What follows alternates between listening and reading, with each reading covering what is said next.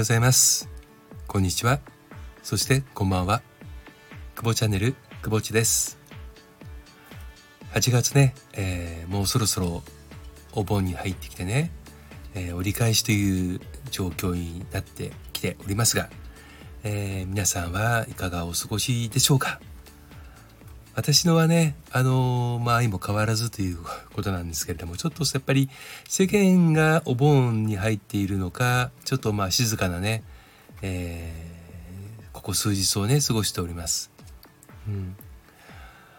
暑さもね、だいぶ体が慣れてきた。まあ、慣れてきたと言ってもね、やっぱり暑いは暑いですけれども、あのー、一時みたいにね、もうエアコンも効かないみたいなね、もう本当にエアコンどうしちゃったの？壊れちゃったのかなぐらい効かない、えー、状況でしたけどもそれもまあ一段落したのか明け方は本当に寒くてねうん目が覚めるというようなあの感じです。うん。まあ、本当はねあのエアコンなエアコンつけない方がいいんでしょうけどもあまりにも寝苦しくてねちょっともう我慢ができないといううんいう感じなんですけれどもね。ちょっとふとねあのー思い出してみれば私があの子供の頃もう完全に土昭和ですよ。昭和の、えー、40年代から50年代にかけて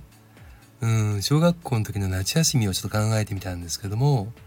朝ね、えー、6時15分ぐらいに起きてバタバタって準備して6時半のラジオ体操をするために、えー、集合場所に行ってであの出席したよっていうあのハンコをねもらって皆勤賞ね取るために頑張ろうみたいな。で、えー、ラジオ体操終わった後は家に戻ってきて、えー、朝顔とかひまわりの、えー、水やりをやってそれから夏休みの宿題午前中いっぱいぐらいかな宿題やってで午後遊びに行くっていう風な、えー、カリキュラムになってるような気がします。でふとやっぱり思い出してみるとやっぱ涼しかったですよね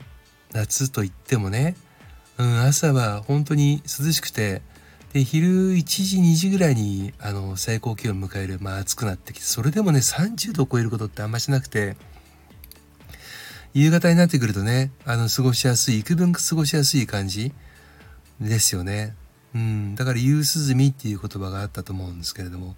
あの風がね本当に気持ちよくてで、まあ、浴衣着てね、花火とかね、うん、で、ちょっと、あ縁側とかね、に座ってスイカ食べるというようなね、あの、本当に、今考えるとね、ちょっともう、うん、今のこの地球じゃっていうか日本じゃね、ちょっと、なかなか味わえないんじゃないかなっていうぐらいのね、えー、過ごしやすい夏でしたね。うん。だから、外でね、遊ぶことも全然苦でなかったしもちろんねラジオ体操をやって汗をかくなんてことはまずなかったですしねうんでそういった涼しやすい気候過ごしやすい気候の中でもあの町内会とかね子供会とか、えー、ボーイズスカートガールスカートと合同で、えー、林間学校みたいなねイベントもちょっとあったりしてでより涼しいですよねあの湖畔とか山に行くわけですから。ね。で、えー、キャンプファイヤーとかをね、囲みながら、えー、レクリエーションとかね、やったのをふと思い出しました。あのー、子供にね、まあ、こんな風な、まあ、父ちゃんちっちゃい時こんなんだったよ、みたいな話を、まあ、してもね、まあ、まあ、想像つかないですよね。まあ、考えてみれば。自分もちっちゃい頃に、親父とかの話を聞いて、ああ、っていうふうに思ってたのふと思い出しながらね、やっぱり、うん、単純にその思い出話として話をしたとしても、うん、まあ聞きたいと思ってるなら別ですけど、まあ、ほぼそうじゃないことの方が多いでしょうから、そうするとね、独り言、大きな独り言になっちゃうんだろうなって思った、ここ最近の久保地です。えっ、ー、とね、えー、明日は、えー、久しぶりにね、あの社員のことミーティング